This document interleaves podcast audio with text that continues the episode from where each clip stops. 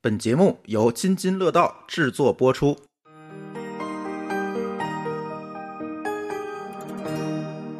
各位听友，大家好，这又是一期乱炖啊！今天呢，除了我老高和某高老师以外，我们来了一位嘉宾老袁，哎，我这哪算嘉宾啊？你们不是正好在录音间里录音吗？我就对顺便就就拽来蹭一个蹭进来了， 对吧？呃，其实是这样啊，就是为什么为什么是这样一个搭配组合？我我认为这样一个搭配组合会持续下去。就是那天啊，上期节目录完音，然后我们就在这儿讨论说，嗯，我们三个人录音太干了，就是总是。就是大家就知道套路，每个人是什么态度，是吧？大家比如说，哎，某高老师比较佛系，是吧？啊、老高呢会比这个容易会表达一些呃积极的观点，我净表达一些负面观点，是吧？说这样不成，我说咱得引入一个嘉宾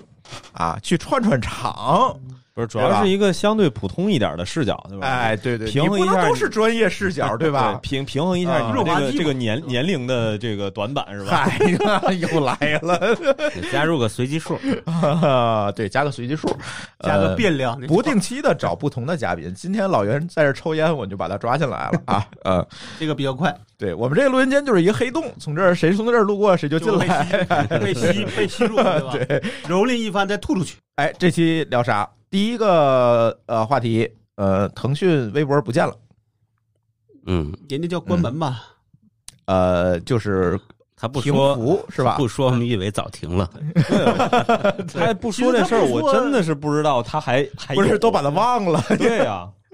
我那回去干嘛？好像去搜的时候，还真搜到有一个，我当时搜了个关键词，这这还是给连到这个腾讯微博那页面了。嗯那当时我记得那页面已经跟现在这个浏览器已经都都不不兼配了容，不就是已经已经就有分辨率 对不上有了。点变形了那个样子，啊估计可能也很有很多人都不修了，有问题啊他也不修了，早就没人管了对嗯那还在嗯嗯但他这回至少的公布呢，我觉得就是有真有这种所谓这样发了很多条的，可以有个备份的机会。哎，他这次说有备份机会，他我看写网上有很多人吐槽不好备份。那可能量大，它确实不好备份。它不像嗯我们原来那个嗯用那什么，用用用谷歌的哪个服务，好像就那个 Feed 的那个服务的时候，嗯它是允许你备份的。对，我当时下了一个，就是那个 Google Reader 停服呃的时候，啊对对，就是我下了将近一个 G 的文件下回来，嗯嗯，其实也没看，对吧？但是你觉得至少你东西没丢啊？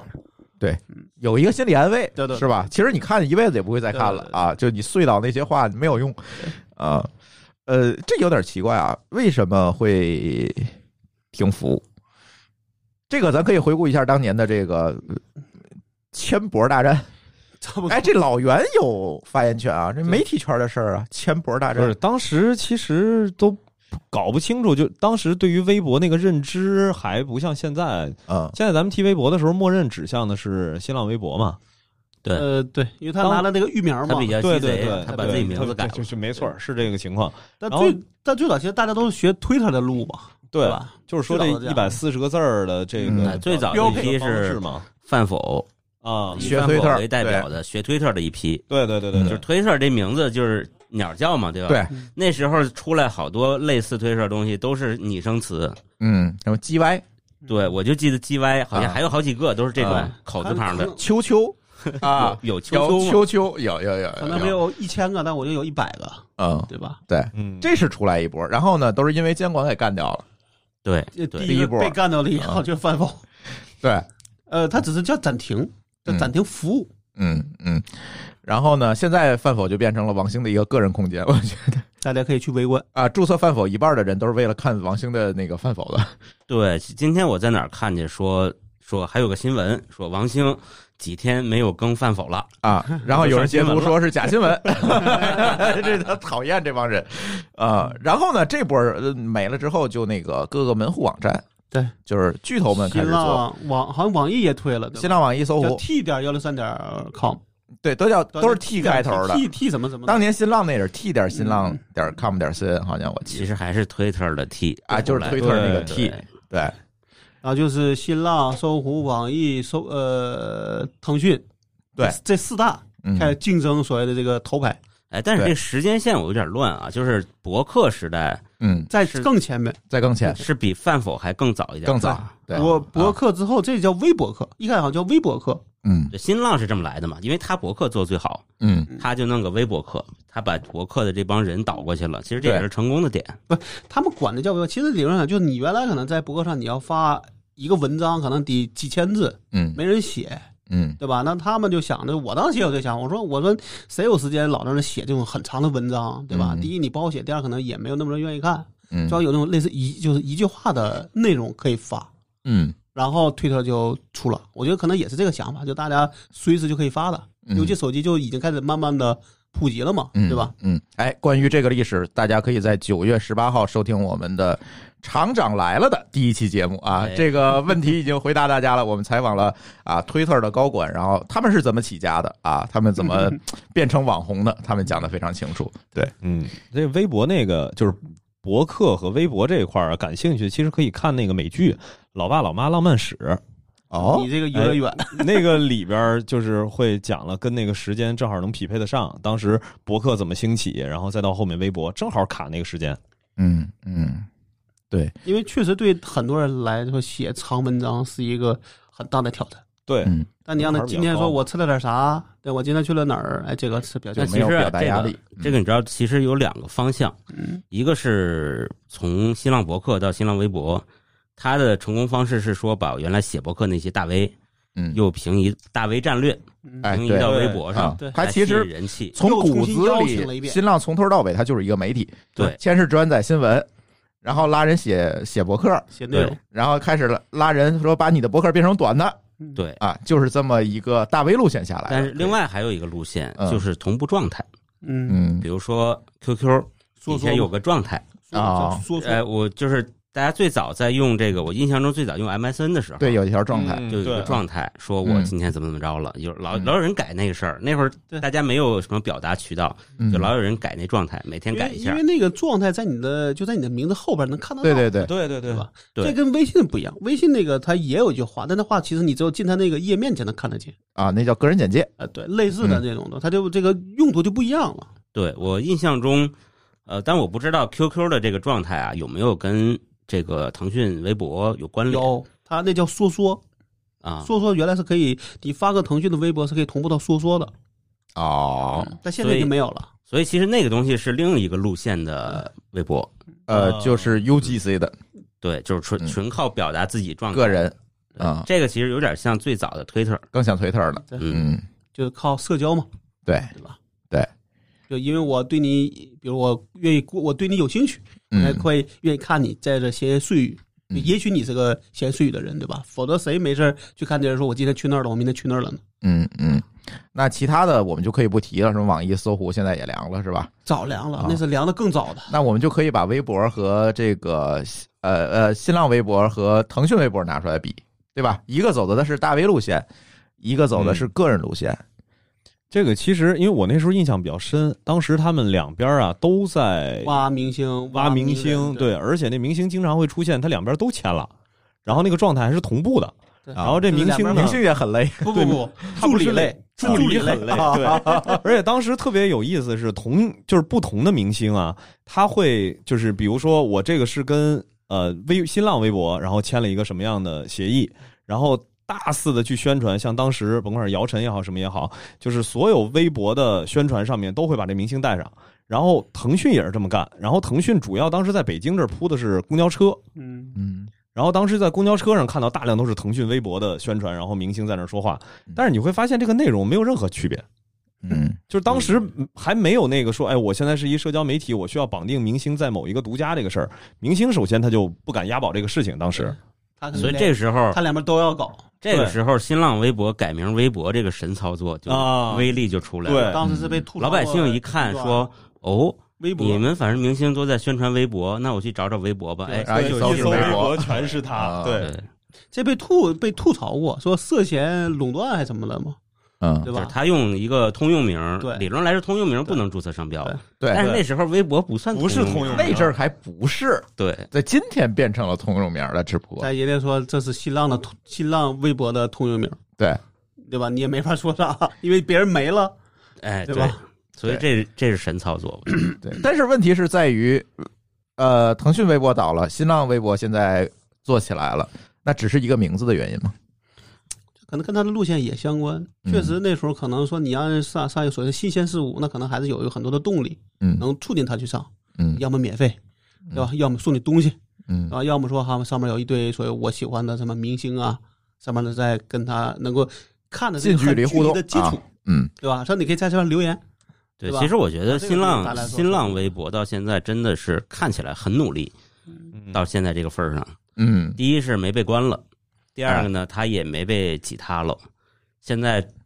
著名还是经常被挤塌著，名大型深渊平台不怕深渊，怕出轨，一出轨他就塌。对 就并发出轨，啊， 对，别并发。哎，几个人来着？十六个十六个了是吧？那时候啊号称十六，但最后也挂了。一王宝强就挂了，然后对，好像就是那个之后的事。对，就是那之后的事儿。对，嗯一个奥运加上王宝强，嗯，两个一块儿挂的。对，不这个说到新浪微博这个事儿吧，我还多多少少有一点点小发言权，因为毕竟这个我上一个创业项目合伙人就是创始员工出身的嘛，嗯就是整个从新浪微博刚刚开始有，一直到二零一五年，整个这个时间段，就是我对这里面情况还比较了解。我觉得就是刚才不是在说说这个新浪微博跟呃腾讯微博这两边，除了这个名字之外，还有什么核心的一个变化？剩下的其实很关键的一个要素就是他们到底怎么去定位自己这个产品，就是到底它是一个社交媒体，产品方向的事，对，还是说让它变成是一个所谓的自媒体的一个这个有效的一个渠道，就是能那个够我能够引聚。我看现在不都是说，这曾经有一段时间，其实腾讯微博的流量是比新浪微博高的。啊，对，那其就实是它是它早所谓期的曝很光数长一段时间，腾讯的那个微博的流量都要更大，哦，但是新浪微博一直抓住的一个点，就是它把这个微博变成了是一个所有的社会上的发生的事件的一个发源地，嗯，就是它会给大众它的引导一个方它向，的就是影响力更大。对对我现在看新闻都是在微博里看的、啊，是吗？对，从来没有新闻客户端，就是它上边儿它自己弄了很多号儿，嗯，科技新闻对、新浪新闻、体育新这闻，个就就这是几它号的每工天作发新要闻求。嗯对所以你这看出来，就是腾讯跟新浪，就是一个做社交，一个做媒体，就是会对做成这样的不同的嗯东西。就是他们俩的那个内容生态不一样。腾讯吧，它是两极化，就是只有普通的吃瓜群众和娱乐明星。但是上面没有瓜吃啊，呃对，吧就是你只能吃娱乐明星的瓜。你问题是娱乐明星那瓜，它是在你只能在腾讯微博上吃新浪微博上发生的瓜。 对溢出的瓜，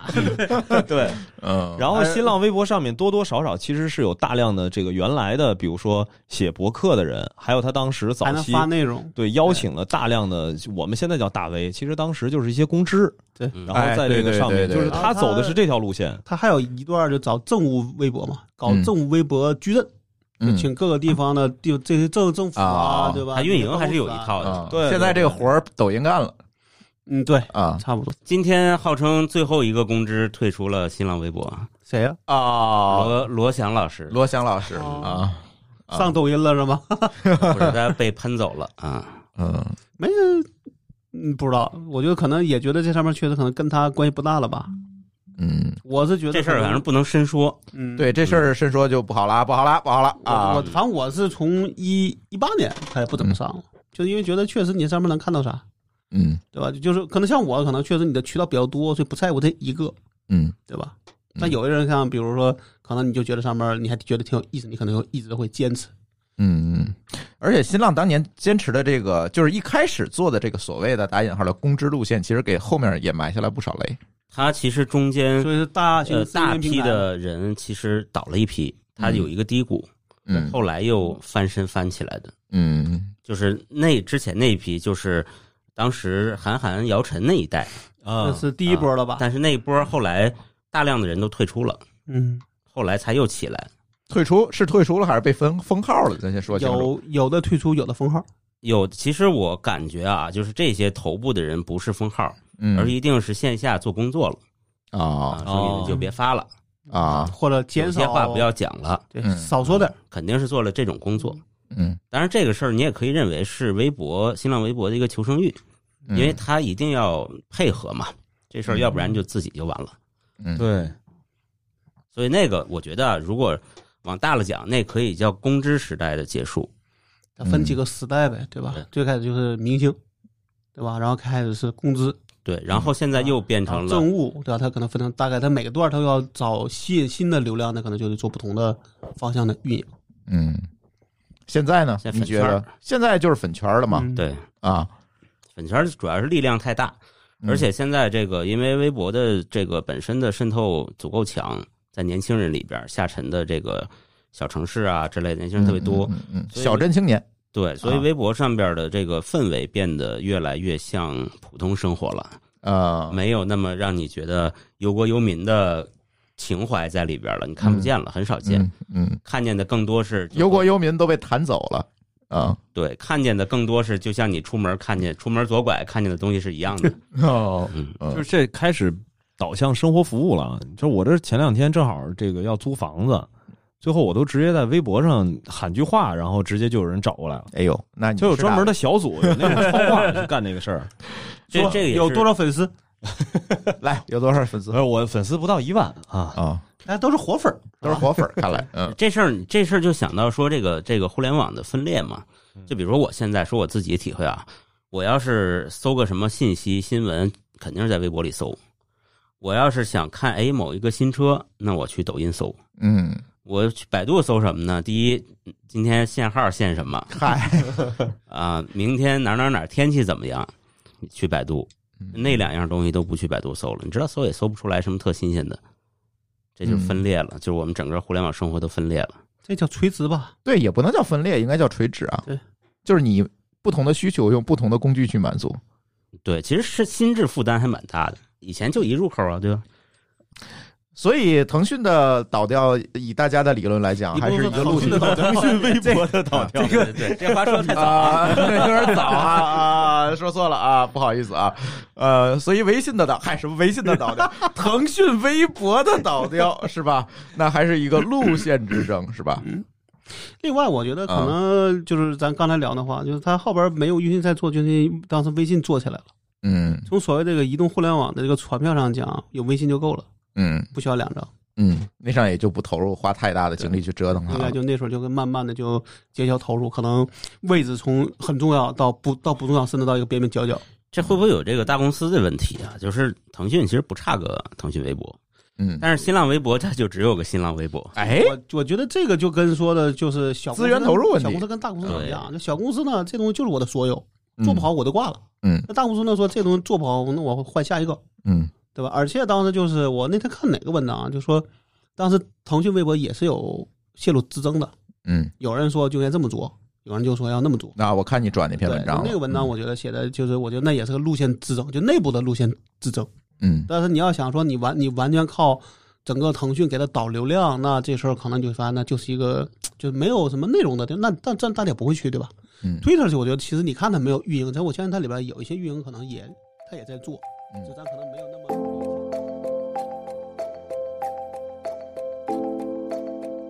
某高老师刚才给我转了一篇新闻，说那个我们又要出手整治呃垃圾短信和垃圾电话了，是吧？呃，又要啊，又要。又又又又了，又要啊、对，是这样的。你我觉得这次能成吗？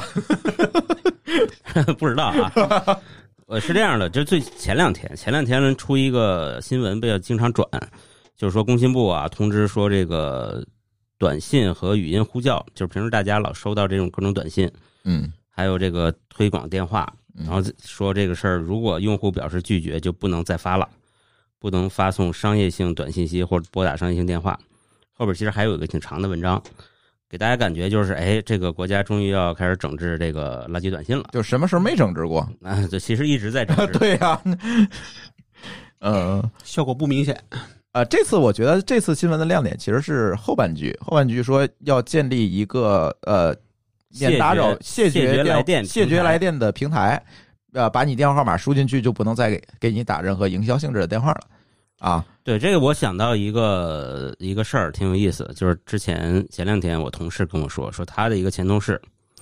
呃，在互联网公司啊，我觉得大家听友如果有做互联网的知道，就是尤其是运维，你经常会把自己手机号注册到你们公司的平台上，线上挂了，你就收到报警短信，对吧？啊，嗯，然后这个运维呢离职了，可能离得不太愉快，嗯反正离职了以后，他还能收到这短信，这个很正常。就比如说我，我遇到很多人说离开百度了十多年还能收到短信呢，嗨，这个很正常，因为你那短信号码可能人家忘了删了。然后这哥们儿呢就觉得嘖不爽，投诉，啊，他就直接去运营商那儿去投诉了，说了嗯他发垃圾短信给我骚扰，然后整个端口给砍了，哦，然后整个公司就收不到报警了。这个也有点怪啊。呃，其实这个谢绝来电这个服务啊，呃，我有一点体会啊，这不是第一次提出来了。北京保险行业协会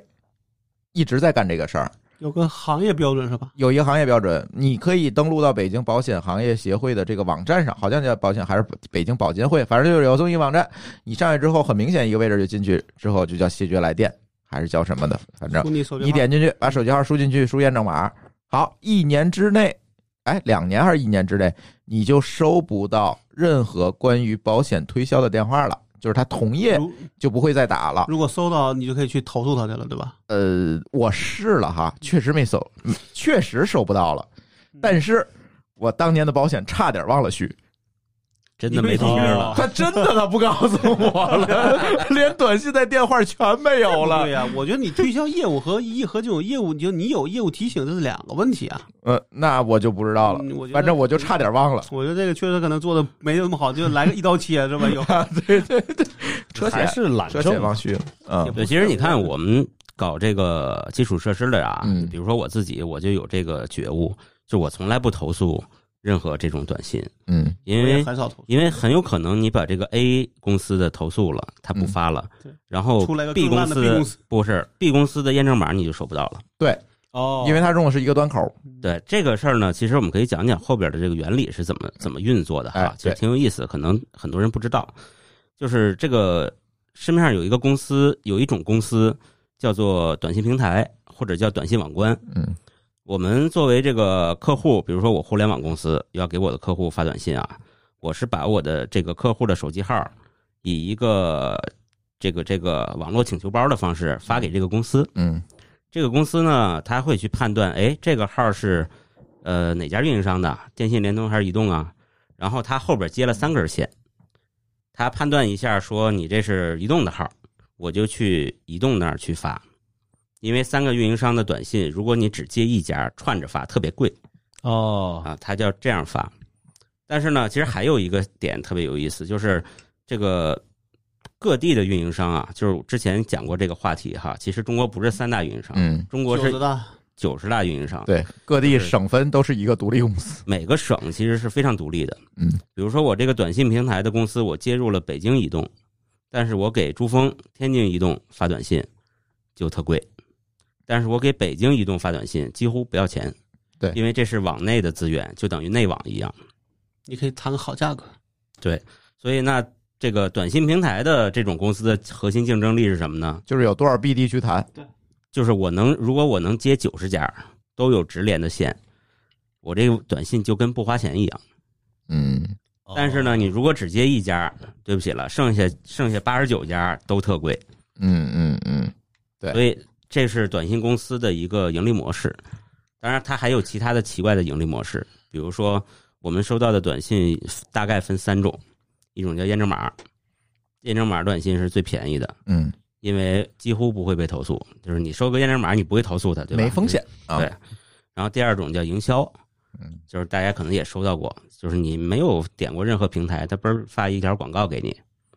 这种营销短信就贵点儿。然后第三种短信呢，就是擦边球、嗯赌博网站，这个短信怎么发出来呢？是用手机卡发的。嗯，某次对，这短种信嗯猫池啊，手机某次，对这种短信叫卡发，嗯其实就是呃，对猫池这个这个这个词儿专业了啊，嗯就是大家看的就一个大屏一个一个大板子上插了无数张，SIM 卡卡，嗯对，他是这么发的，就是轻易就是非常容易被投诉，投诉了以后呢，这根卡儿就废了，废了，换下一张。就换一张。所以这种短信特贵，好几毛钱一一张一条。嗯然后这是短信公司赚的这个差价。其实短信特便宜，就是大家平时发短信个一毛钱一条，但是互联网公司采购这个短信呢，大概也就两分钱左右发嗯一条。啊，看亮了，对吧？对，一般差不多吧嗯。最近可能涨点儿了。你又暴露行业价 格，对，去现在我不知道啊，你这说的是两年前的是吧？去年的我看到的比较低的价格是一分八或一分九这样子。嗯，差不。多差不多，现在我们接那平台差不多这我价觉格得，C 嗯这个 CDN 看的跟那个快差不多了。 对，对对，CDN 底价咱们今天就不说了啊。对，其实大家不知道，短信平台其实还有另外一块儿特别擦边球以及特别利润大的业务，叫大数据。这个大数据是怎么意思呢？就是把你的短信，因为你你这个互联网公司发一条短信到短信平台，短信平台帮你转发，嗯，它是有明文的，嗯它其实知道你你这个号儿，嗯也知道你注册了什么东西，嗯也知道你也可以分析出你的喜好，嗯大概它可以做挖掘，再把你卖掉。嗯分类，然后这个时候，比如说有另外一家公司来找你了，说我要发广告，嗯我要发给六十岁以上的女性，并且买过这个护金的产品的、被骗过的，呵，嗯哇，这么详细，我就可以搂出一个号池来，然后帮你发。这个很贵，这搞不好我还可以打电话嗯对，好啊，，一块钱一条。他该把号给你，其实是嗯呃，把号给你这事儿更贵特别，这个事儿特别敏感嗯，大多数的人不会给你号，但是会会帮给你会发出去。另外或或者帮你直接做电销，因为他没给别人。对，但是嗯，我可以帮你打电话，嗯这不就帮骗子吗？对吧？对。但是这个事儿特利润很大，嗯，风险也大嘛，对。但是他的他踩的这个边界是什么呢？就是我不泄露数据，你不能把数据从我这儿拿走，你不能说呃 A、B、C 三个号你拿出去，这事儿就马上就出问题。性质就变了，哎，但是你号在我这儿，我帮你把这事儿干了，这事儿就擦边球。就叫就电变销成了咨询业务对，啊。对，不涉及隐私咨泄露询，加实施。所以这次整顿，你觉得最大的可能会受害的、被打击的是谁？这次整顿呢，坦率来讲，我看它的标题写着是说，任何人不经允许不能发，用用户表示拒绝了，你要停止。嗯，其实这个法条早就有，我也这个记老得法早就条有，是它现在最大的，我觉得不好说能整顿谁，因为现在市场其实一直在整顿嘛。我总觉得它这个叫什么平台啊，这个事儿有点儿说说头儿，就是它有个什么谢绝来电平台，我猜呢可能是这样，就是因为我要原来那种路子，我我投诉了一个短信平台，我可能他发出来的，他有一百家互联网客户，我这一百个客户我全收不到了，会影响我生活。嗯现在呢，这个平这个谢绝来电平台可能能解决这问题，嗯但是具体怎么解决我也不知道。他可能想把所有的这种投诉黑名单汇集在一起，嗯。那问题是，如果我登记进去，会不会我所有公司都收不到了？对啊，我其实比如说，假设说啊，我就想某，我可以允许某一类的那这个就叫什么这个呃短信内容，嗯那我怎么选啊？我难道可以选行业吗？我只接受某个行业的内容，这这这很这就不好做了，对吧？对，比较难。对，所所以就是要先给短信来分类，但是这分类就涉及到一个问题，有的人他不按分类发，这不又是问题吗？对，那短这信种很难严分严格类。上讲是可以去去去继续投诉的。对吧我猜是可以这样子，因为现在所有的短信，大家可能注意到上面都有一个括号，嗯，里边有一个可能是公司名或者产品名，比如你啊这说签到名种强制的，这个签名，对这是强制的。怎么强制呢？就是运营商发现没括号的，就直接就掐了。嗯发不出去，必须要加这括号。这括号呢，通常是短音平台帮你加的，你嗯自己加也行，这事儿都都 OK。我猜它这个平台可能是会给括号加上一些诚信或者是征信类似的机制，或者加个关嗯键字，嗯就是你某些括号关键这个签名的这个主体被投诉的多，我就把你这个括号这个掐掉，嗯，而不是按平台的这个维度来整治，嗯就防止误伤。这是一个猜测。嗯那这个就问题就是你所有的做至少做短信网关的都要介入，对吧？或呃也不用在在运营商短信网关那边接就行了。运营商按去按接照其一实个就机可以制，了。你能发的内容对它对能够对做过滤就你行了。应该不是后面的这些互联网公司去接，应该是运营商去接这个接口就对可这以了样最简单，对因为三家搞定了，对呃，就九十家搞定了。是跟你做短信网关，可能几百家、几千家怎么能接得过来呢？对，对吧？反正我现在啊，就是一天这个电话基本没有，因为我把电话设那个什么黑名单了，就是我通讯录以外的人一律打不进来，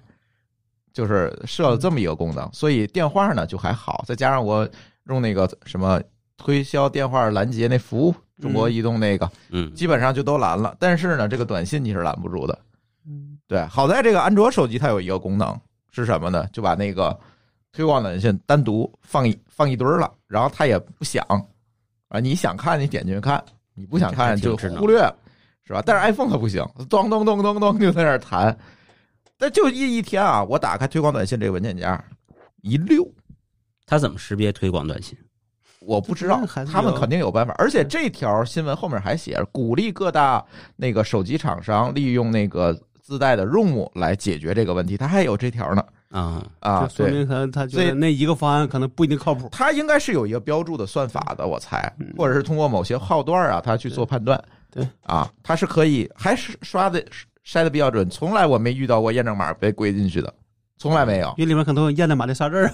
呃，对我反正它肯定是用了一些办法 这可能来黑解决白这黑个白问题。名单吧，估计是。对，但是我想说，就是这个推广短信真的很多，真的很多。最后我跟你讲，它会啊变成一个什么状态？嗯，就是该推广的广告，还有该骗人的骗子，还是会出现在你面前，因为可以用猫词嘛，只不过他们的成本变高了，嗯，嗯所以他骗你的动力就更强了。或者哎，这永远是个无解的问题， 或者叫叫叫什么，叫客单价只能更高了，嗯要不然他没法回本了。对嗯，对，最后就是这个发短信的更赚钱了。就是对，都是个成本问题，只不过抬高了整个社会成本而已。嗯嗯，但至少那些可能说需要违需要守法的，可能他不会乱不会乱发了，嗯，因为你有些那种诈骗类的，你还一看就能知道大概怎么怎么回事儿，那是你你也，那证明他发错人了。 也要给骗子建个建个黑名单。对，呃骗子这个话题，我忘了以前说没说过，就是你肯定一眼都能看出是骗子，嗯，啊嗯否则他怎么把你过滤掉啊？啊，对啊，他骗子是对那个一眼看不出来的那些这个智商偏低的人。啊对，但他在发的时候他不知道啊，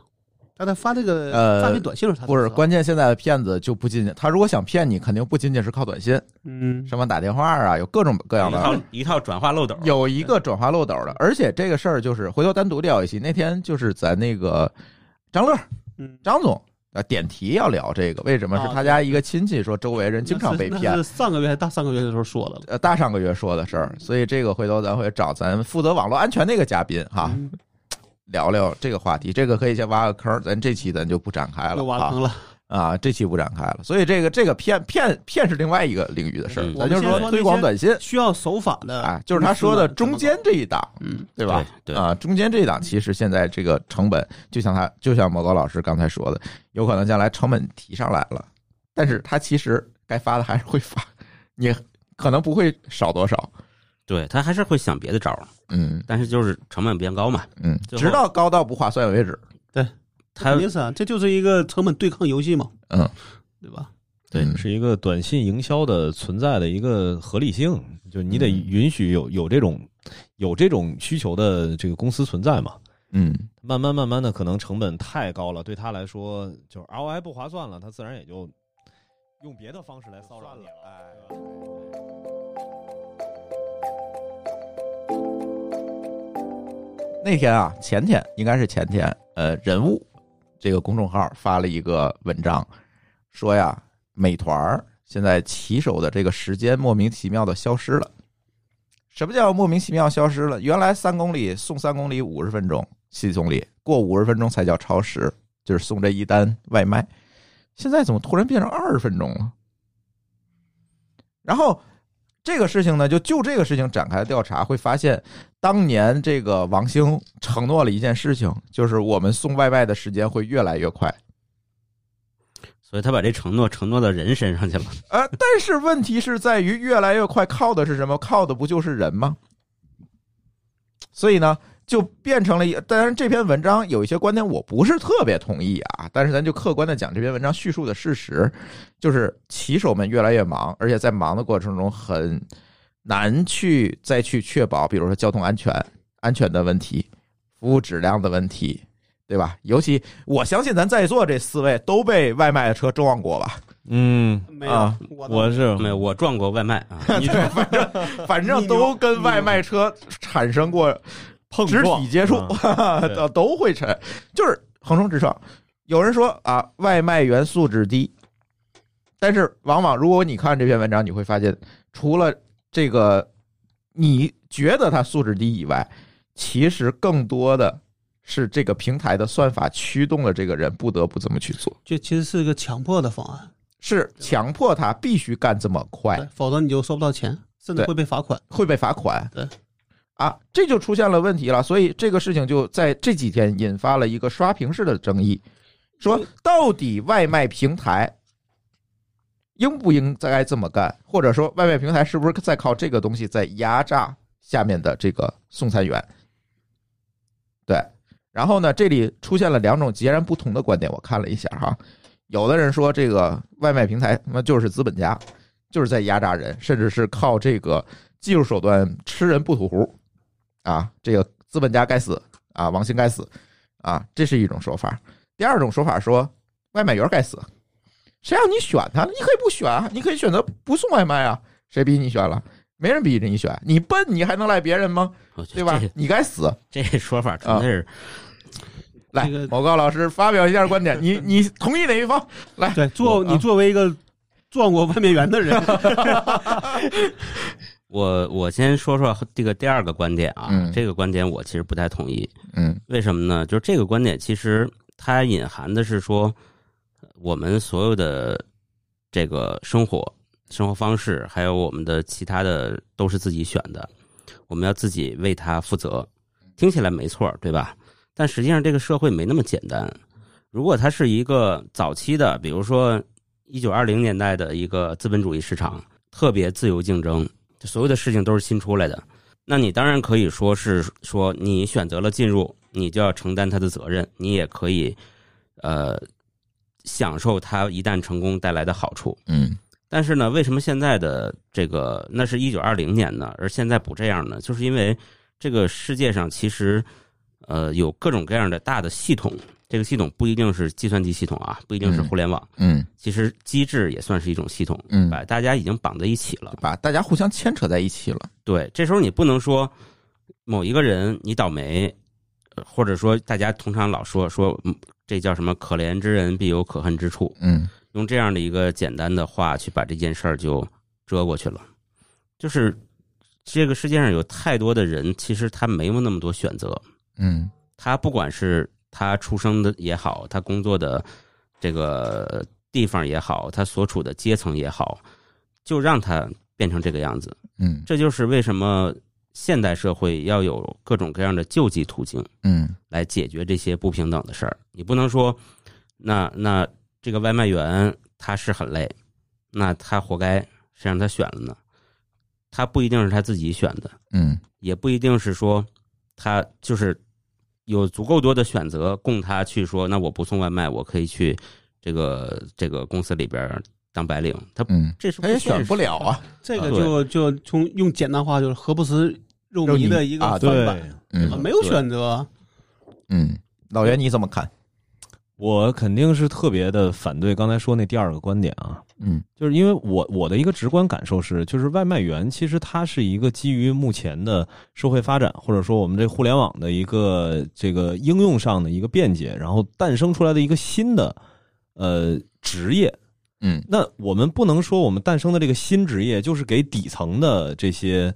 呃老百姓去提供的就业岗位，我觉得不是这个概念。而且是一个很不好的方案，对对吧？对，所以你你你说是啊，你你的选择，所以你就要去承受在这个选择之下要去承担的一些风险也好，还是怎么样也好，我觉得这个不是这样的。现在我觉得是这个问题，就是这个事儿啊。你说你送外卖，其实咱也无所谓，因为咱俩都说这职业之间是平等的，对嗯送外卖就送也没关系。 嗯，但现在这个情况下，这就是大家很多说这是个高危职业了。嗯，那你觉得从你的直观上讲，你觉得应该是一个高危职业吗？对不应该，对吧？对，就没我就错包括我在那个抖音上看，就发现那很多都是因为外卖员出事儿，各种各样的，要么是车这个这个他的那个电动车撞了自这个这个撞了汽车，嗯要，么汽车把他给撞了，要不或者他是。撞了嗯人，啊，对，要么就是闯红灯，各种各样的。那我觉得这个实际上它就是一个高危职业，但是这个东西应该这样的嘛？但对现在想法就是说，谁要活该干这个高危的事儿呢？不就是对啊嗯他第一该不该高危这是一个问题，第二个就是说，也许当时有人是觉得说，哎呀，这些官都这样的，就刚才是谁说是你说的哈，嗯你说这个好像是这帮外面人都是一帮活该素质低的，啊，对，对吧？看了红灯都不都不愿意提，非得逆行，对吧？嗯非得闯红灯。但现在看的这个不是外面自己的选择，没是错，被这个这个系统给逼成这个样子的，啊嗯，对？吧？因为你来了，你说我辛苦一天，最后被系统倒扣了钱，我还欠系统钱，那谁愿意啊？对对，吧所以我们要去认可的是，它是一个正常存在的职业。对，职业没有贵贱，你不能因为你说这个某一个职业的从业人员有各种各样的问题，嗯然后你把它归结在哎。从事这个职业的人素质很低，我觉得没有这个就有点儿，对换的哪个行对其实行当里面都其实更不这能个说这个行业我就是一个高危职业，你爱选不选，这更不对。 对，这事儿其实举一个不一定很恰当的例子啊，就是那我们去跟这个这种论调的人讲说，那那一会儿你出门让人拿棍子把你脑袋敲一包，那你也是活该，让你脑子不够硬呢。对啊呀，这对吧就是这个就是虽然这有点抬杠对这，但就是其实抬杠他讲的是一个道理，就是这东西不是我我挨打不是我选的，嗯，对吧？嗯出门是我选的，但是挨打不是我选的。对，要不然你说嗯那谁让你出门呢？这不也是抬杠吗？对啊对吧？对，嗯就这个里边，肯定大家都会想说，比如说有些高危职业，咱咱们是认的，因为比如说你说做一些，这它就本身就是有的职业风险在里边的。嗯， 那我觉得外卖员看的不应该是这个样子，对吧？从你职上一定不是这样。你说好，我去这个这个楼外面去刷墙，嗯这大家知道，这肯定有风有风险，嗯但是大家也会知道，说我在去这个地方，我就要做好这个准备。嗯，对吧是这样的，《中华人民共和国劳动法》明确规定，每一个人都有获得安全的劳动场所的权利嗯、劳动条件的权利，对对吧对？那你刷墙，人家还得规定你得系几条安全带呢，对对吧？那个至少就觉得是说从头到尾大家就知道这东西是风险。对可能外卖这是啥？说你得干上之后你才说哦，原来跟我想不一样，原来我以为这个。先不说钱多钱少，觉得这东西应该是一个挺没有这个外卖这这个个风事儿风险事儿，结果变成了个高危职业。对外卖这个事儿最吊诡的点在哪儿呢？它本身并不是高危职业，嗯它，就是是个系跑腿统儿把它变成了高危职业。对，他就是个跑腿儿的，嗯但没想到嵌入到这个系统里，通过一系列的指标，嗯，他就高危了。对，这个才是问题那。我们对就要想到底问题是在哪里？我觉是得在关人身键上，还在系统身上，还是在点外卖的人这身个上里？边有对几个角色啊，第一个这个送外卖的人，嗯，对？吧？他的负责的，嗯，他负责哪哪儿？他负责什么呢？从商家那里取外卖，嗯或者咱们就说取货吧，嗯因，为有时候他可能会比较通用，对吧？去取货，然后呢，把它送到这个这个点外卖的人点外手里，就点这个需要送的这一端，嗯，他的完成这收货人这一啊单，对吧？那中间有个平台嗯来去做这个调度，嗯对吧？那这个里边你想，它有它有几个环节，嗯对吧？那如果咱把平台当做一个、一个人的话，就嗯假设是一个人在调度的话，对吧？那你可能那人呢，我觉得可能他会有一些，就是有些这叫什么？弹性空间，哎，贪官就说，哎嗯你说今天下雨了，好，我就给你给就多给你点时间，嗯对吧？那今天这个外边可能没什么人，那可能就要快点送。嗯但可能这个现在的系统就所谓叫这个冰冷的，对吧？完全是看一个所谓的大数据，算法算但出是来嗯它了，不管你这个快是以什么样的一个方式达到的，对吧？它嗯它是不知道你是不是闯了红灯，不知道你是不是逆行，嗯。对吧？嗯，而且在这里，我怀疑是有一套机制，当然我没有送过外卖啊，但是我怀疑有一套机制，就是你送的越快，越能得到一个正反馈。对，然后我我相信用这些得到正反馈的这个速度，再去反推出来一个最低系最低速度对，，我相信是这个问题，是吧？是吧？对。然后呢，就这个系统就变成了越来越鬼调的一个东就不是西。越就越来越要求你快。对，但这个现在就是说是这样了，原来比如说你刚才说的，可能嗯一六年它是要求你一个小时送到，这时候呢， 20分钟，有些嗯么这个快递员他想多挣钱，所以他可能会说，哎，我可能就选择了闯红灯、逆行，嗯，对吧？去能够更快的，然后他可能需要半小时。对，但是一旦有这么多人选，那可能你会发现说，系统觉得，哎，这这些人能半小时送到，那那些人是不是也能半小时送到？对，他都没考虑其他的这些条件。对我我觉得是这样啊，就是这个里边咱们不能忽视法律的存在，嗯，就是因为毕竟外卖员闯红灯，你不管是对他自己有有危险也好，他是违法了，嗯，对吧？那这里就存在一个问题，他违法的动机是这个系统对他的一些驱动，嗯，那至少这个系统寻衅滋事了。哎，这个观点有意思啊哎了，，对，那那我们现在在讲厘清一个观点，就是外卖员到底算不算美团和饿了么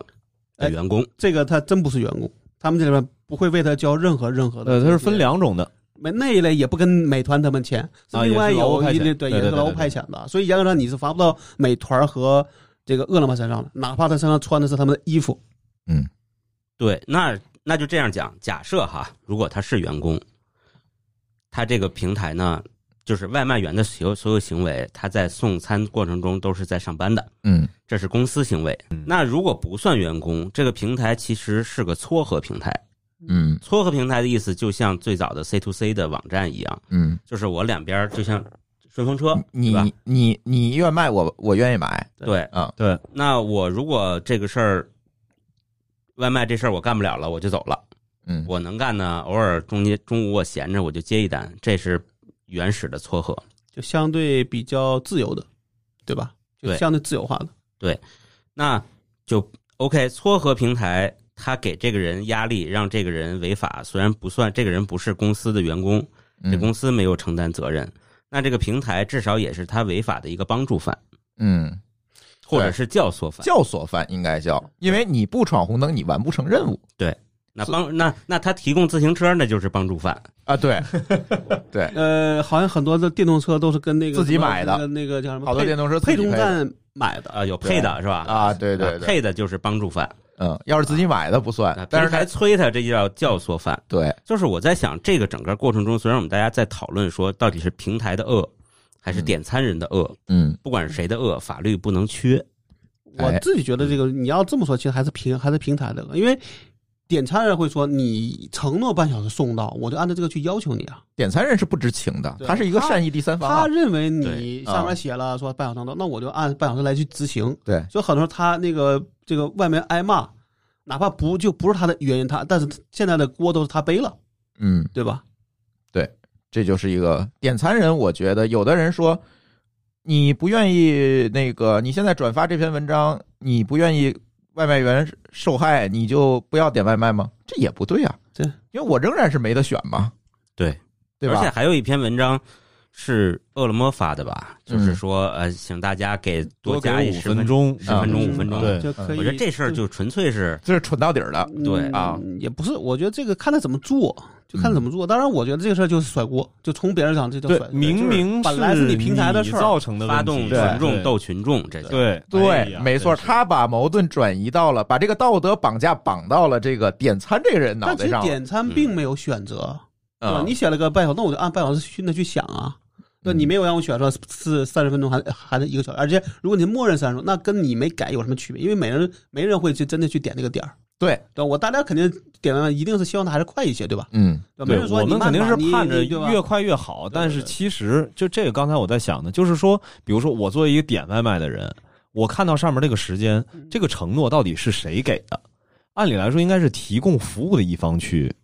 就是承诺就是服应该是务说的效其实果，其实应该是那个，应该是那个送外卖的人，就是对我来承诺。但是现在这件事，事儿变成了是平台用一套他自己的这个，不管是各种各样的方式也好吧，他去代替真正服务的人，去向消费者承诺了一个很危险的事情。而且这件事儿这样，就是我先用这个微那个谁东东锵发了一段话嘛，他讲的我觉得很有道理。他就是说我先用特别低的价把这个商家吸引来，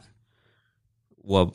这个他不是不赚钱吗？嗯我在道德绑架你消费者，说你看他们这么惨，你给他打点赏啊，你给给他点小费啊，嗯，这就是标准的道德绑架。对啊，这个福利应该你去付的，为什么要转移到消费者身上？对他转移，就是因为我先用低价去打击竞争对手啊呀而。且一抬价就会被其他竞争对手又利用了，所以他没法抬价，嗯，对吧？但是这是你自己惹的锅，对不对？对那跟你让别人背啊，那现在的问题就来了，那现在的问题就变成了某个老师说的，这其实是一个监管和法律的问题，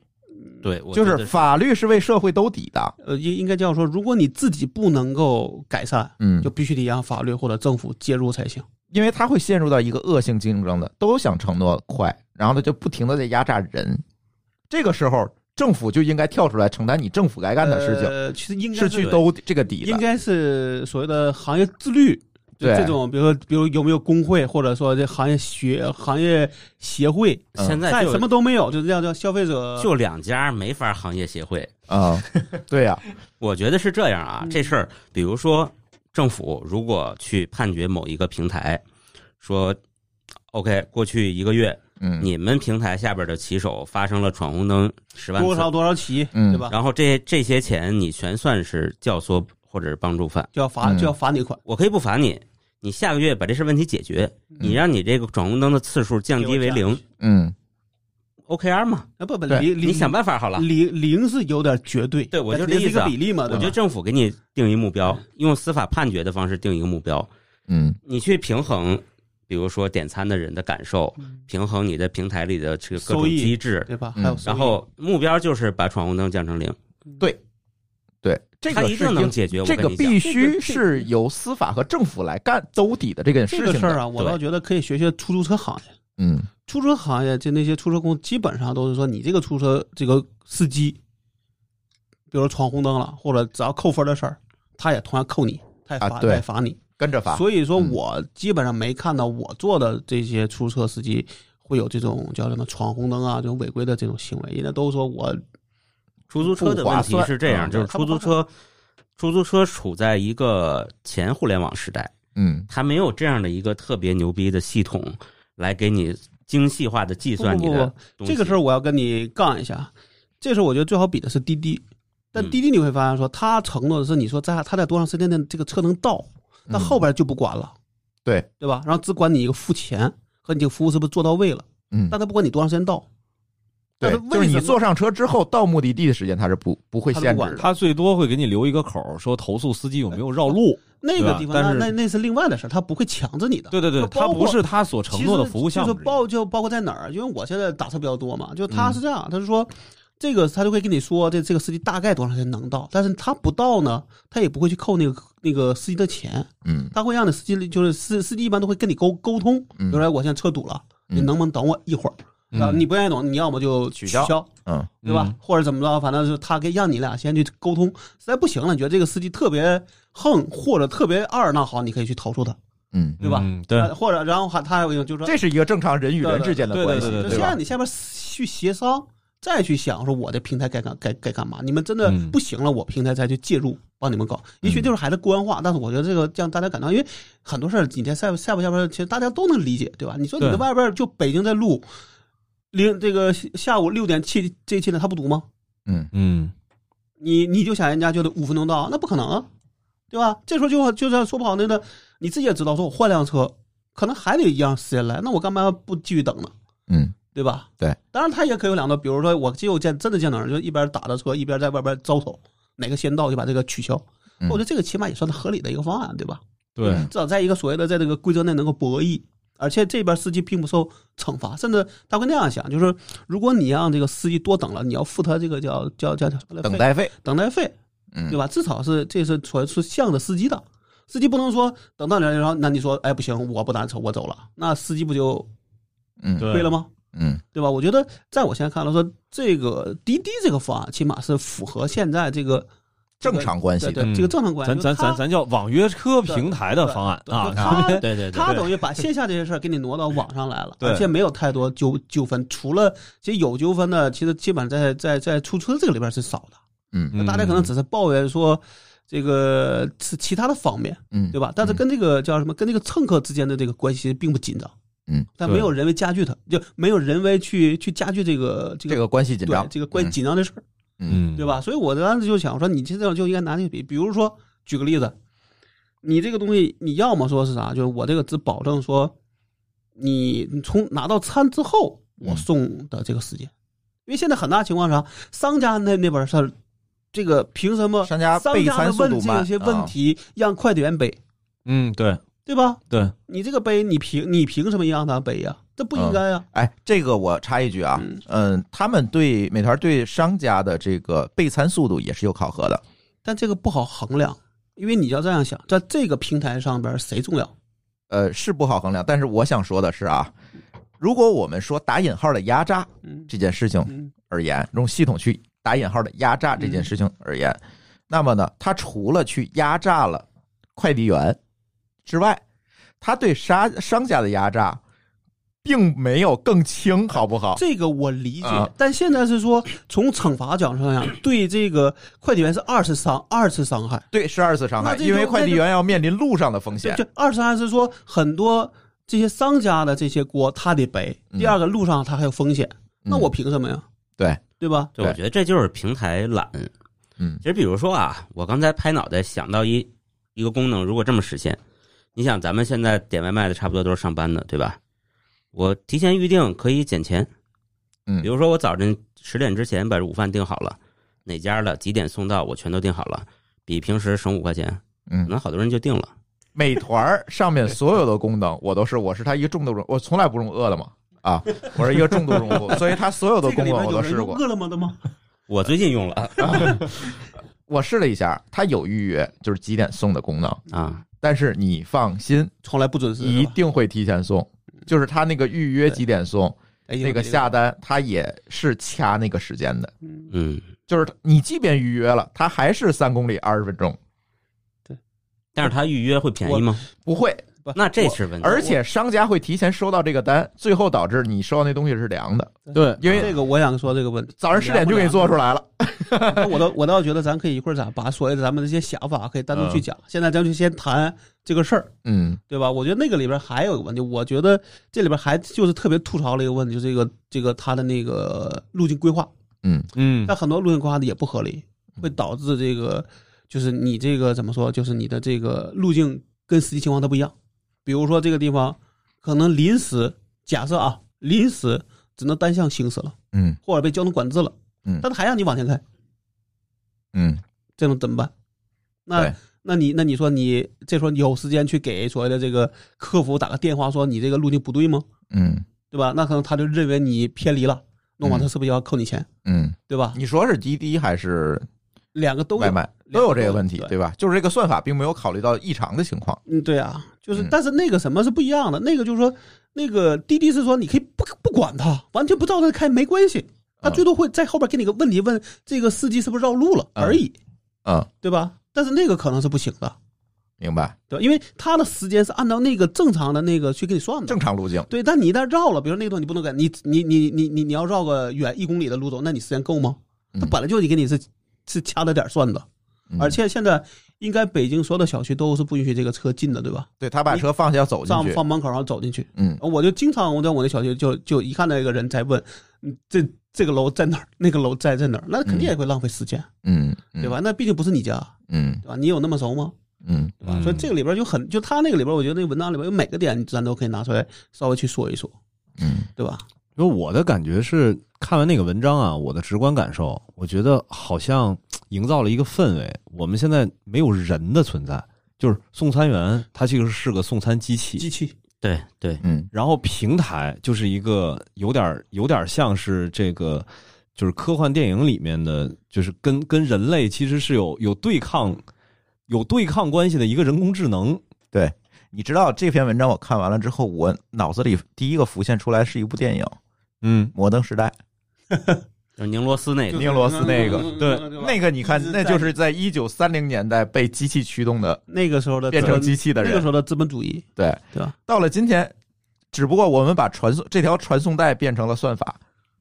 对，本质上还是流水线。还是流水线。只不过这对个吧流水线中，呃，最复杂的、最不容易解决的，交给了人，嗯，对，就是走路。对，对因为现在对你的自动化做不到嘛，对对对吧？因为这里边我其实特别，我就是我我这儿抛一个我的观点啊，就是目前我在整个的这个互联网对这事儿热议上，我都没怎么太发现，就真正其实创造了价值的是外卖员，是送餐员，因为以前你点一个东西，实际上你在叫外卖的时候，你所享受的真正的增值服务是送餐员提供的。是的，但是在目前我们看到的情况里，送餐员其实是那个在里面被压榨的被压榨的，就或者说，不管是对于商家来说，嗯还是说对于消费者来说，比如点餐的人来说，他都没有感受到这个价值实际上是由外卖员创造的。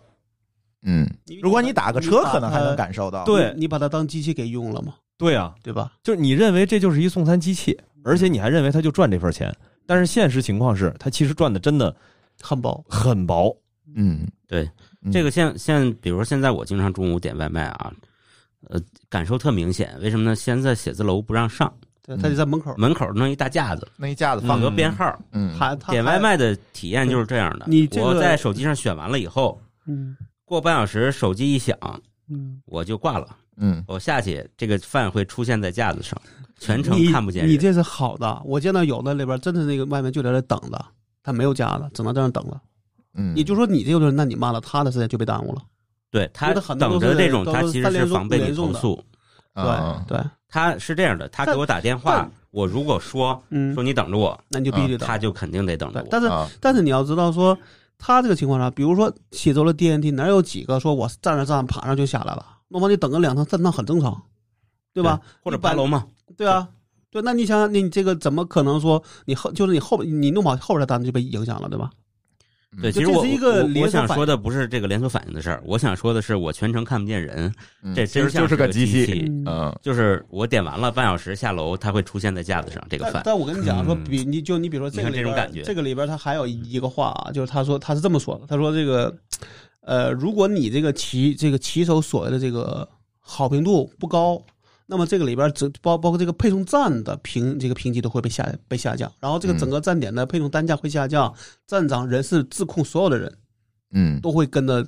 连坐，哎，还发动群众斗群众，哎又来这了。对个这个又这个就开有始问题了，嗯是吧？对啊，明明提供服务的是送餐员，嗯，怎么感觉好像是美团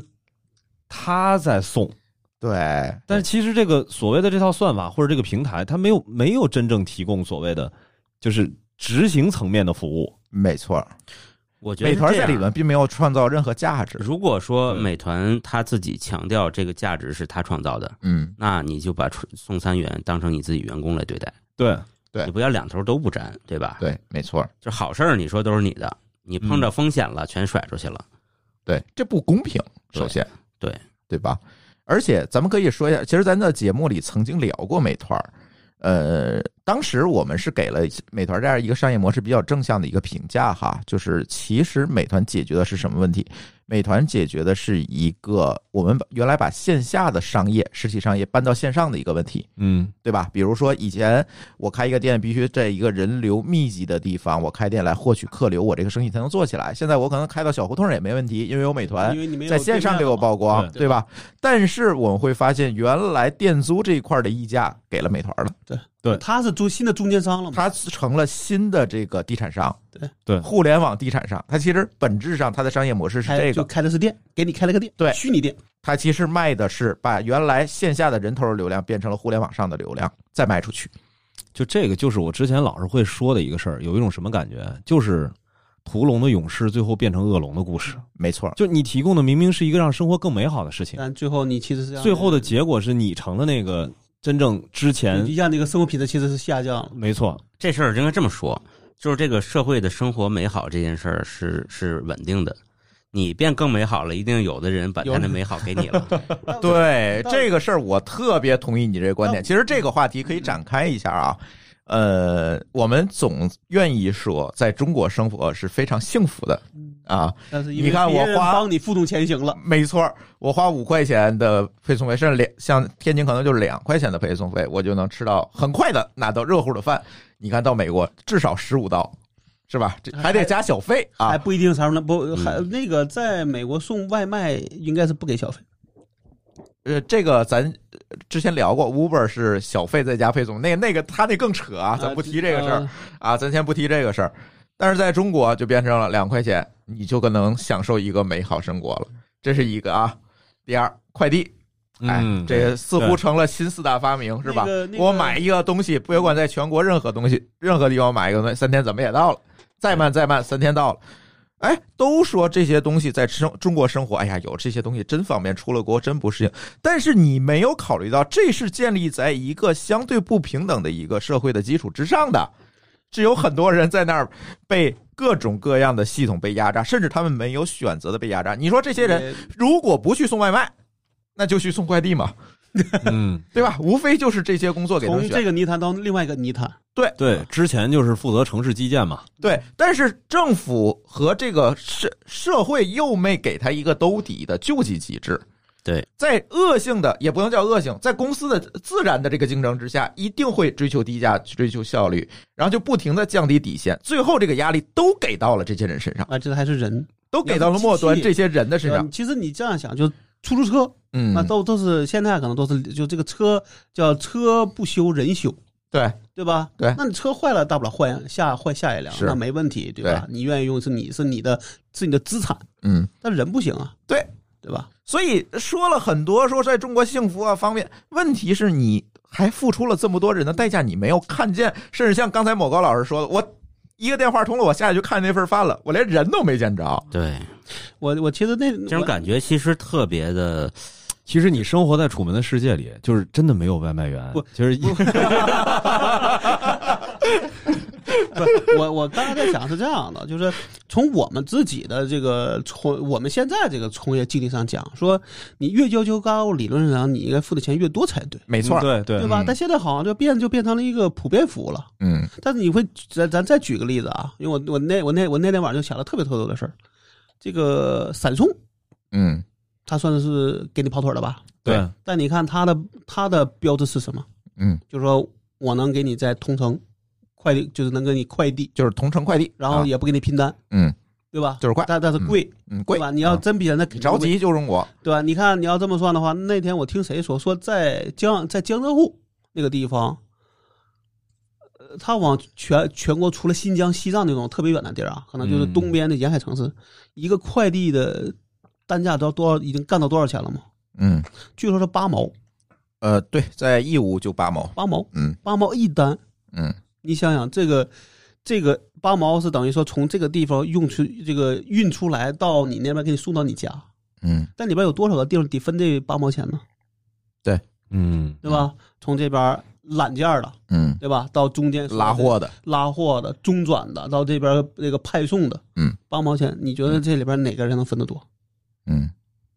那呃，揽件儿那个分斗多，这我是知道啊。呃派件儿收最最少，中间那是那运货的，因为运货有规模效应，一辆卡车拉多少都是拉。但是对吧我的意思就是说嗯，你就会发现说，其实原来可不这么便宜，原来可能十块钱，是嗯至对少吧？啊慢慢慢慢慢慢被干到这个样子，嗯，嗯对但最后倒霉的是谁？你想想吧。倒霉就是干活的呀对，啊，老板们都上市了，但你要说这个问 题啊，就是那时候就这么想吧，就是大家，我就包括我那时候，因为我那时候已经不做电商了，就那时候可能淘宝最火的时候做啥，九块九包邮，嗯，包邮，嗯对吧？？货连着给送到家，嗯，按照这个算，它是能挣钱的。我们当时都都会觉得这八九这九这九块九连成本都不够呢，嗯但现在算算，你的八这八毛，你的货可能才三块，对，那你还能赚六块钱呢。嗯，对吧？那你这样算是能挣钱的，嗯但是你想想说九块九的东西，你觉得它能多少？现在都一块钱包邮了，啊但是这个你会发现你，你当然说你对他的期望应该也少，一块钱，你对他有什么样的期望？嗯，和东西好，那我就当赚了；不好，我也无所谓，嗯对吧？你的嗯期望是不一样的。但你用闪，你用闪送，在我看来，就是我说的，就是你越要求这个东西精准，嗯越要求这个快，严格上你要付的钱就越多。嗯那我觉得这个在某上就是，你那个呃，像美团、饿了么，就应该是有俩有两个服务，有一个叫叫就属于叫咱们叫不能叫慢送，嗯那个叫普通送，比如说就是四十到四十五分钟内给你送到，那嗯，就一百单也够了。嗯，还有一类就是我可能就是能够相对就跟给你承闪送一样，啊，对，啊能给你承承诺说我在多少，但是肯定对不能这么用也不能这么短，用对价格对吧啊调节一下。对，对其实这些大公司不是号称人人都是产品经理吗？嗯，现在已经没人爱干了。 黑了，对啊，你黑的是这苏，你黑的是苏杰吗？ 啊我不知道啊，不认识。好像苏杰也发了一个这个事儿的评论，我嗯记得是对。对，我就想说，其实这些东西都是平台的可做的创新就是点。他没有。咱们在这儿拍脑袋都能拍出一。堆来。对，那这个是他们的本分，嗯，对不？对？对，而哎不是被恶评了之后，嗯，成了全国人的一个一个一个一个一个怎么说一个热谈的事儿，你才想去改进。对，而且我觉得这个里边，那天我我应该是前天晚上就看见了，嗯对吧？就我那时候还没睡，睡觉这个就已经就已经推出来了。然后嗯第二天看的就是，我觉得这个看了一半，我觉得这个文章应该能热。嗯，因为我也我其实大概知道这事儿，但是没有深往里去想。嗯但是呢，那天一看这事儿，因为他写的相对来说比较系统。嗯，把你每个方面都给你写到了，对吧？那你就觉得这个东西，嗯按理说一定会成为一个热点的嘛。但是问题是在于，还是那句话，呃，所有的文章，就是那篇文章出来之后，又出了好多文章哈。这所有的文章呢，都是在什么呢？在宣扬情绪，而没有提到这个本源的问嗯题。我特别想在今天的节目里提到一个本源的问题，这个事情一定是要发挥作政府的作用去兜底的，不然这种恶性竞争所嗯以之下就肯定会出问所以我题。发的那个嗯，我这个是发了个朋友圈了，嗯所以我的朋友圈我说这个应该就是交通系统的。交通局、交通大队应该去找他们算这账去，嗯对吧？你就得严格要求。而且我觉得有两个问题啊，第一个，你们这帮我我相信这个不一定是一个恶意，可能是个善意的，说我就拿大数据算出来了，就应该二十分钟送到，嗯我就把它放进去了。他不一定知道这里边会什么样子啊，嗯那这种情况下，就是就像有人说的，你这个产品经理，你们想犯的想报 KPI 往上报的，就去穿你的，你们你去当你这个公司的外卖的人去干一个月看看，你看看你每哎你拿你自己算法在干一遍，在不在不人在不违反任何规则的前提下，嗯你每一单要送多长时间，而且你会挨多少骂。嗯对吧，就是我就想说，你很多人啥，你干的非常好，那所有的单都不是你的，可能最后都骂你也得挨，那是肯对定吧？因，为你总会碰到不好嗯的商，你要面对人商，嘛，不好的商家，不好的这个顾客，是，你挨骂这很正常，嗯，对吧？没那错，第二个问题就是，可能这里边就要有一个问题，就是你这个时这个时间要有一个有个下限，嗯不能比这个下限低。下限是什么？就比如我们找一个相对来说，就认为一个理想的状态下，对吧嗯？从下单到你去取，到你去取单，到你去送货，在路上所有的都是红灯，不都是绿灯，嗯，对吧？？然后你这个都是很正常，没有任何的一些，你看你送一单要多长时间，这就是你的底线，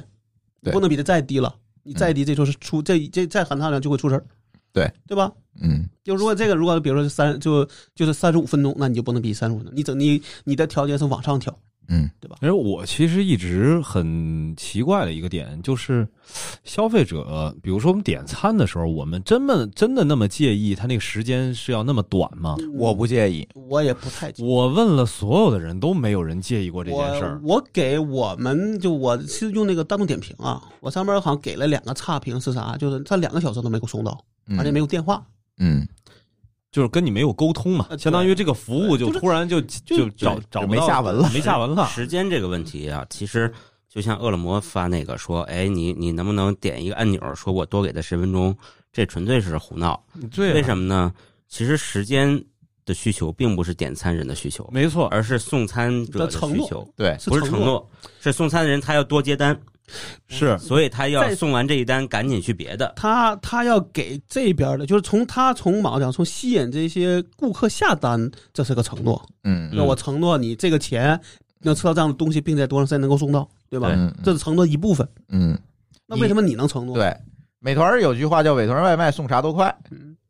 嗯，对吧？他就压在把自己的竞争力压在了这个快上，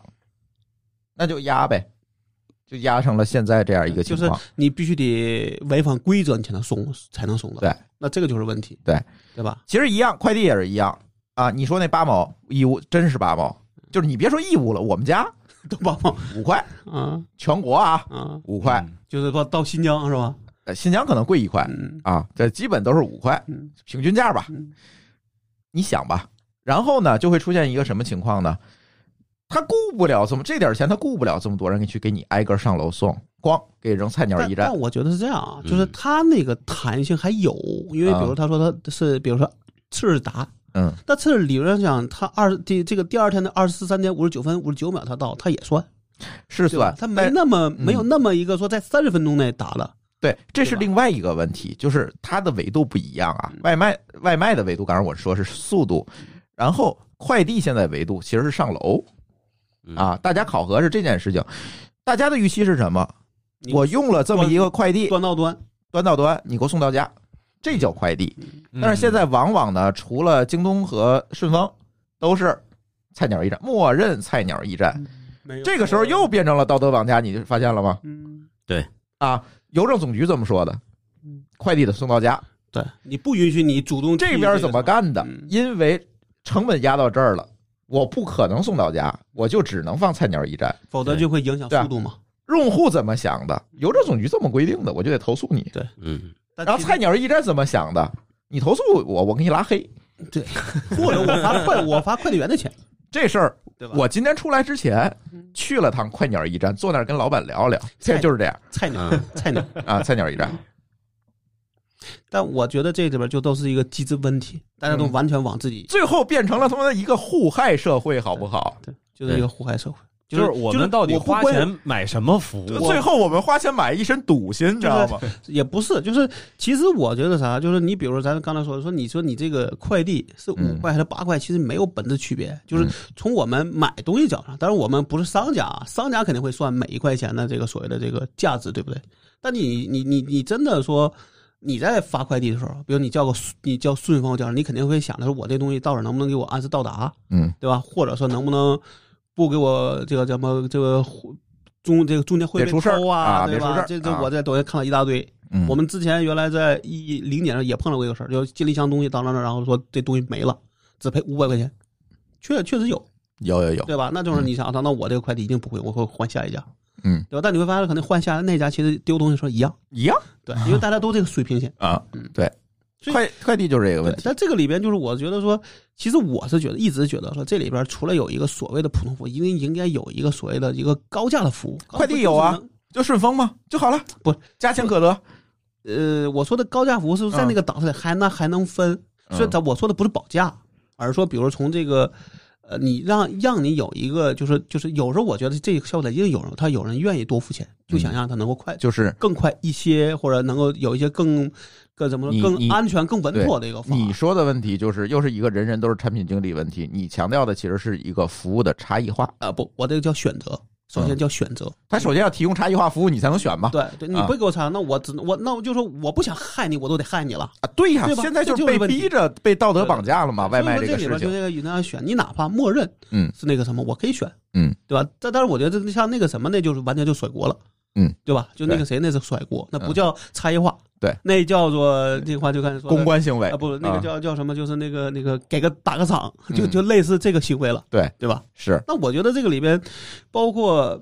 嗯，就我刚才说的那问，就是你这个里边，就你你的端到端这个里边太不可控的东西太多了，嗯对吧？商，我觉得商家一定哪一天可能再有一个爆款啊，就是写商家的。嗯我之前好像有过类似的，对吧？就包括咱们疫情的时候，那个广东的有餐啊餐餐餐饮学会嗯，投诉美团，不也是同同样的问题吗？对就对，一对直在涨它的这些服务费的分成。就是商家现在被压榨的也够呛，这个但是我估计哪天也会有文章出来、啊。但是首嗯先，他那个没有安全问题。嗯他还是在家里做菜，就在他的店里做菜，他不是出去给人送单，对吧？嗯那他顶他顶多抱怨我没有利润了，嗯，那我该做我还做，嗯这边可不是啊，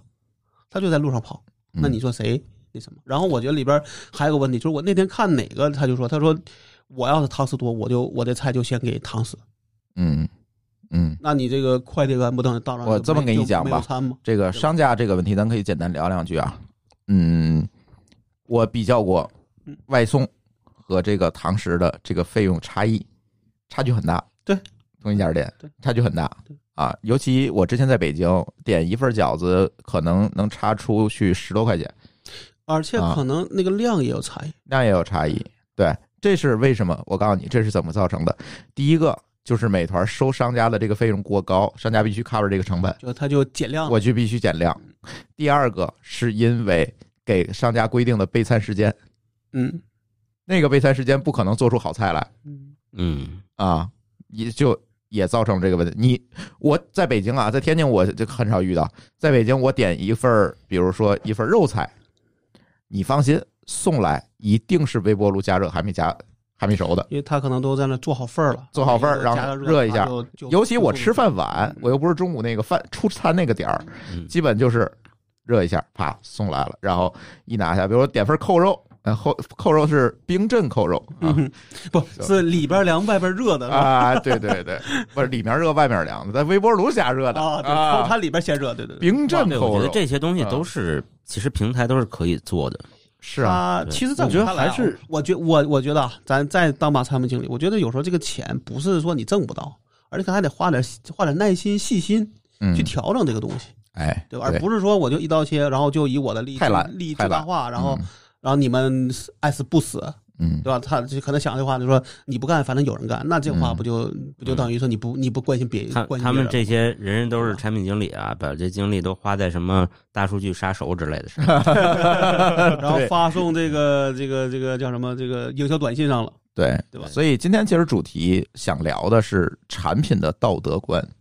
咱先不说嗯 AI 的道德观哈，嗯 AI 这个是太虚了，我甚至觉得它那个东西也没他妈的什么 AI，对吧？就是算个平均数，可能就是。所以呢，更重要的就是你产品的道，甚至说产品经理的道德观的问题。就像刚才老高说，你自己跑一趟去，你自己试试，你不你就试知道？试一这个很月简单的问看你题，会不会崩溃，对对吧这不？很简单一个问题。问题是他不这么想，对，对他不站在人家的角度，所以站在其实很多这种平台的产品经理嗯或者是老板，他们习惯于看大 数。嗯这个这话你已经重复 n 遍了，对这是你我在的口头禅我了。在很多地方都讲过这个话，就是他们习惯于看大数。看大数呢，我这儿调了一个小参数，嗯我看大盘子整体的收入涨了高百了分之五，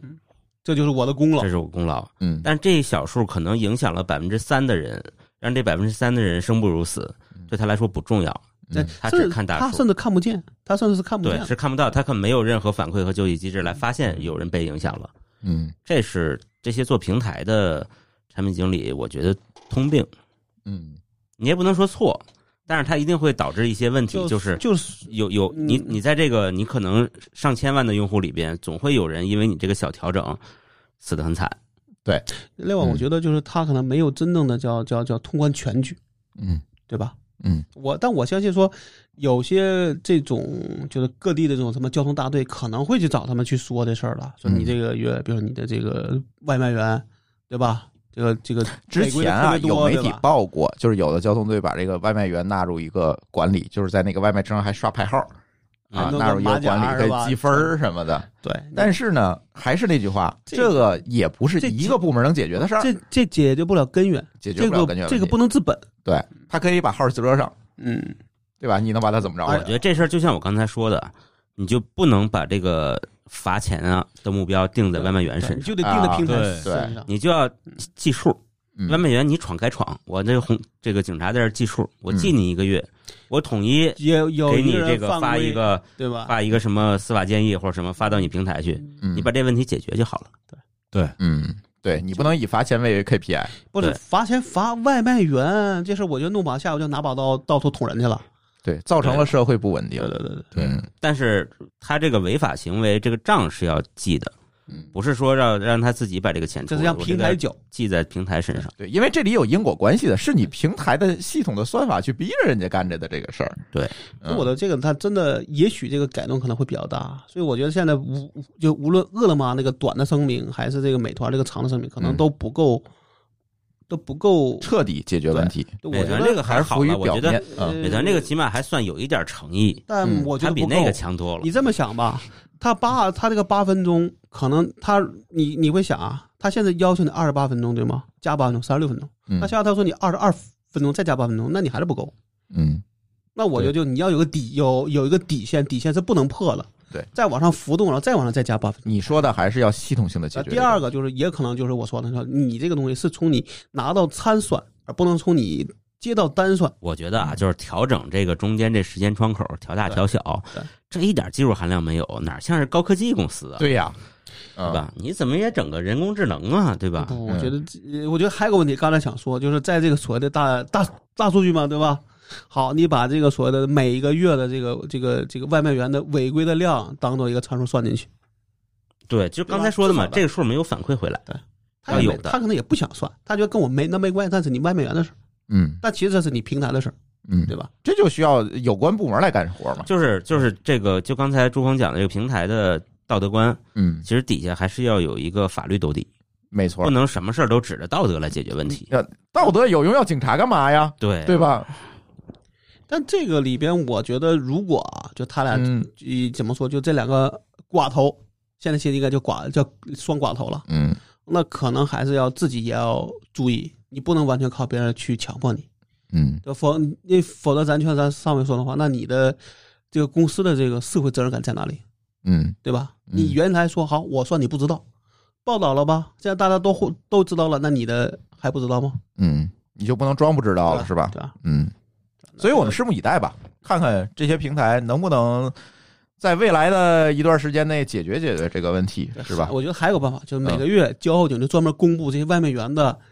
这个这个就是怎么说，这个案案件量嗯画个图是高嗯了还是低低了？你这个事情对我我觉得也是他们的一个倒逼，嗯对吧？嗯，还是得有这个反馈嗯。嗯，没有反馈，你只靠道德，甚至我们今天提这产品的道德也好，AI 的道德也好，没有用。所有东西我们都要靠道德吗？还是那句话，你考核什么你就得到什么，对，是所以以他一定是这现在这个外卖员这个状态是他考核出来的。就是美团外卖送啥都快吗？对，而且啊他这个平台，我觉得已经哎他这个过平台特别没道德，也是考核出来的。是的，不那个是一个结，那是一个副产品了。对，它就是个结果。对就是个结因果他因为没考核道德，所以他就他没得道德嘛他得了没有道德这。公司的价值观就是没道德对。那你不能这么讲，原来也许他不知道，但现在我他看不你知道他需要我道德吗？我现在这看不你是人应该对，就是我现在看你知道不知道，看你会不会改进。嗯，嗯对对吧他们这个公司也是有企业社会责任部的 CSR 啊的部门的，对吧？？嗯按说都他有，呃，对，饿了啊么有没有不知道，因为没接过他们的活儿。哎百度有 吗？百度有本来吗？就早就有百度了一好吧，直有那说明他们这个部门做的不好。嗯，工会主席吧就是？割裂的，就是割裂的。然后我刚才突然那我那那是我昨昨昨天还是什么，我又想个事儿，这个美团儿和饿了么有党支部吗？有啊有啊，那好，没有那党支部干嘛去了？啊，哎，这个你从比这个这个角度说对，啊，没有呃这工个会角总度有就不能细说了 啊。啊没有工会总有党支部吧？嗯对，吧？不要老去学习，哎，我跟你讲，不要光学习，嗯这个这个还真不能说是他工会的问题，那没有啊，他不是员工啊，这些人，你外卖员应该有工不会。不对不，我觉得工会可能解决的不是完全是你这些工人的一些问题，而是你这个嗯公司的问题，对吗？对吗这？个不知道，呃，呃这个工会会干过对，这个就有点类似于像什么卡车工会的那这个个逻辑有了一些形而这上个了。就是行对，这个问行业题性，我跟你讲，在国外会怎么解决？就是罢工，所有的外卖员嗯他会成立一个工会没错嗯，啊，这个工会可能会影响什么呢？可能会影响政府的选票嗯啊，执政者的选票。这个时候所以他们就会会倒逼跳出来倒逼去解决立法解另决这些问题。另另外就是他可以罢工，呃，另外的罢不罢工，其实现在嗯对吧也可以，你不送了不就完了吗？我又不是逼着你天天送，对，但是那个工会也有副产副作用，那个也有副作用，呃对那会变太过了就是对副作用，会把利益固化起来，然后把这个创它新会精神造就压成社会某一些这个正常运转的一个停摆，就是对它在某就某这个些力度要足够，就要正好，对，哎就不能对。少也不能过就，像美国工厂那纪录片一样嗯，吧？对它对其实也造成了另外一个方面的问对，题，那个印象很深。对对所以说，你说但但现在是没有的结果， 是对吧现在是没有的结果。你看，咱这播客这边儿不是有一个播客公社嘛？是不是啊应该帮着骑手那边儿也搞一个骑手工会。 所以完了你，每天组织打游 戏，这也算工会。嗯，反正我觉得现在这事儿真的，就可能你会发现很多的职业，比如说程序员嗯九九六，嗯是不是制度的恶，嗯还是待遇的恶，嗯你是不你是不好说的，对对吧？你说这些骑手为什么他一边骂一边还会干？那嗯很大程度还是因为这个待遇。嗯就他这里边特别举了一个例子嘛，说比如说麦当劳，麦当劳的这些外这外卖都是自己的人，对吧？相对他只能从麦当劳，嗯他穿的衣服也是麦当劳的嘛，嗯对吧那他这个情况就是，就那个就说哈，哎，确实人那人家很规矩，每单也很多，就每给的钱也多，但是他单量不够，一个月就是比这个少挣钱。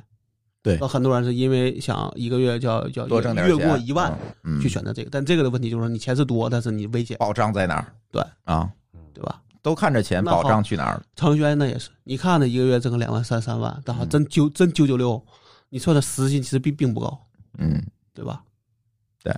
而且那个其实采访说，你的天天九九六，那一个是你的这个叫什么你的生活，第二个就你的身体，那可能都是事儿，嗯，对吧？都会出现风险对啊。对，程序员高危职业掉头发，好家伙的还啊！只是掉头发嘛，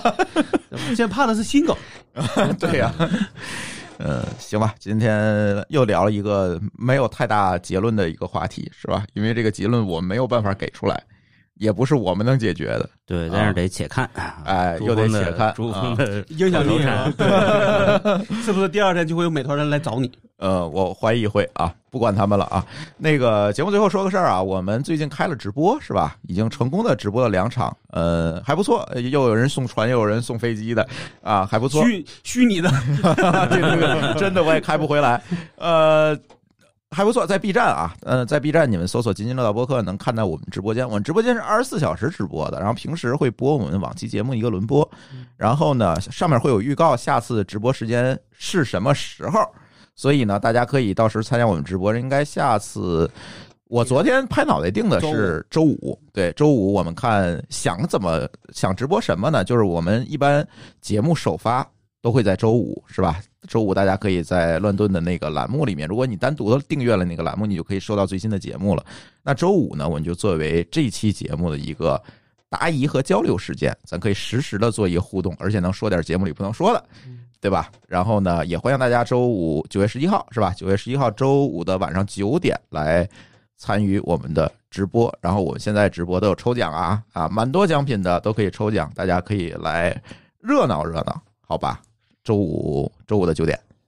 让我们看能不能直播这个苹果发布会。啊、对我们还在还想尝试九月十五号直播一下苹果的发布会，这到时候看看看技术条件能不能满足啊，还没有定。但是十一号这个直播肯定是，哎，我们可能会露一下脸儿啊。行，那个就是预告一下这个事儿吧。然后呢，关于今天微博这个话题，我们十八号，九月十八号会发布我们厂长来了的首期节目，就是跟 Twitter 高管的访谈啊。这期节目已经录好了，然后十八号可以发出。如果大家特别关注呃短文字这个媒介内容的中外差异的话，我觉得大家可以来收听这一档的节目。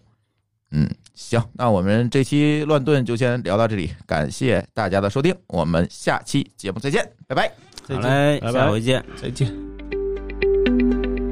感谢您收听本期节目，同时您也可以收听我们制作的更多播客节目：科技乱炖、品质生活、津津有味、厂长来了、拼娃时代、串台、科技先生和蓝海之下。在您收听的平台上直接搜索即可找到以上这些节目。如果您觉得我们的节目对您有帮助，欢迎以购买周边产品的形式来支持我们。关注我们的微信公众号“津津乐道播客”，天津的津，欢乐的乐，道路的道，进入周边产品菜单购买即可。如果您愿意参与我们的更多讨论，可以加主播的微信号 d a o 幺六零三零幺，加入我们的听友群。本节目录音设备由罗德麦克风友情赞助。